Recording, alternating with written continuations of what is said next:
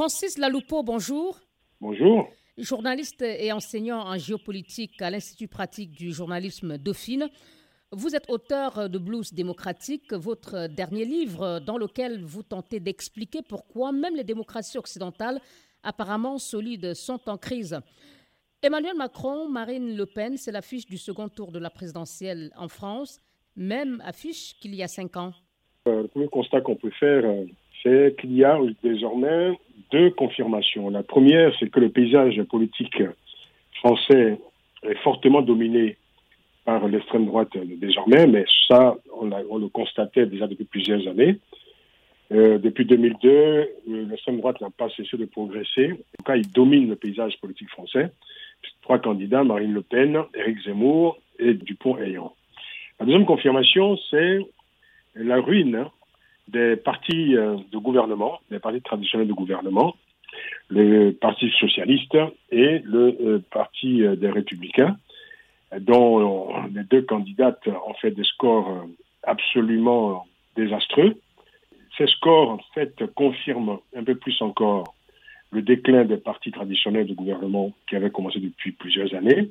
On aboutit en fait à, une fin de cycle. La question est de savoir si au bout de ce parcours, de cette transition qui a été commencée en 2017 avec Emmanuel Macron, si euh, le paysage français, euh, le paysage politique français sera en capacité de se transformer, de se réinventer, à quel prix et quel sera le visage de ce paysage politique euh, au bout de ce processus? Vous parlez de paysage politique dominé par l'extrême droite, mais est-ce que le taux d'abstention de, de, 26% observé lors de ce premier tour ne vient-il pas un peu relativiser votre analyse, voire peut-être vos craintes L'abstention, c'est l'un des symptômes de la crise euh, du système démocratique en France depuis plusieurs années. Euh, l'abstention euh, avait été l'un des facteurs qui ont provoqué le séisme qu'on a observé en 2002, ce séisme traumatisant où l'on a vu Jean-Marie Le Pen être présent au second tour de la présidentielle en 2002 avec face à Jacques Chirac et euh, ce désenchantement démocratique, hein, cette, euh, cette conforté cette, au fil de toutes, euh, de toutes ces années. Et on a un mélange à la fois de désenchantement démocratique, de morosité démocratique également.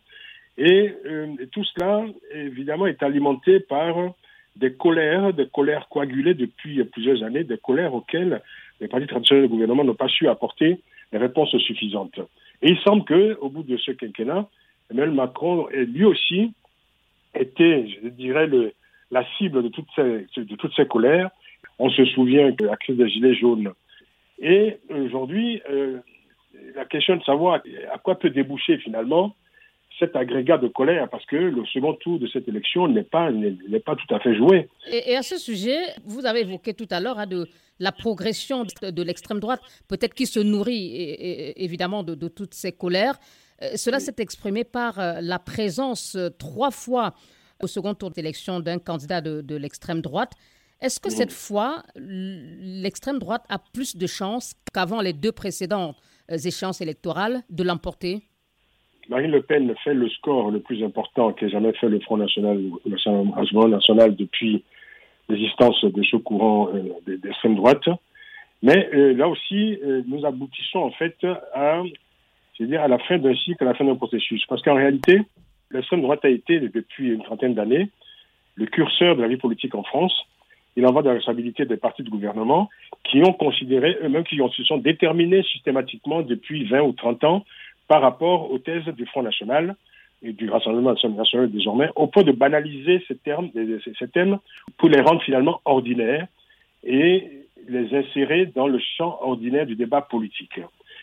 Avec euh, cette responsabilité des partis du gouvernement, on assiste également à l'érosion de la confiance hein, d'une catégorie de, des électeurs à l'égard des partis de, gouvernement. Et tout cela, évidemment, accumulé, a, alimenté fortement les partis d'extrême droite, alimente évidemment la campagne de Marine Le Pen. Et pour la première fois, ce parti est réellement aux portes du pouvoir. C'est-à-dire ce parti a une forte probabilité, il y a une forte probabilité à ce que ce parti puisse remporter l'élection. La démocratie française est en crise depuis euh, plusieurs années, et elle n'est pas d'ailleurs la seule. Hein. Les vieilles démocraties sont confrontées à des facteurs, euh, à divers facteurs d'usure il y a un désenchantement démocratique dont je parlais, une défiance à l'égard des partis traditionnels, à l'égard des élus, à l'égard des, acteurs politiques. Il y a aussi un besoin des citoyens fortement exprimé d'une plus forte participation à la décision au sein de la cité.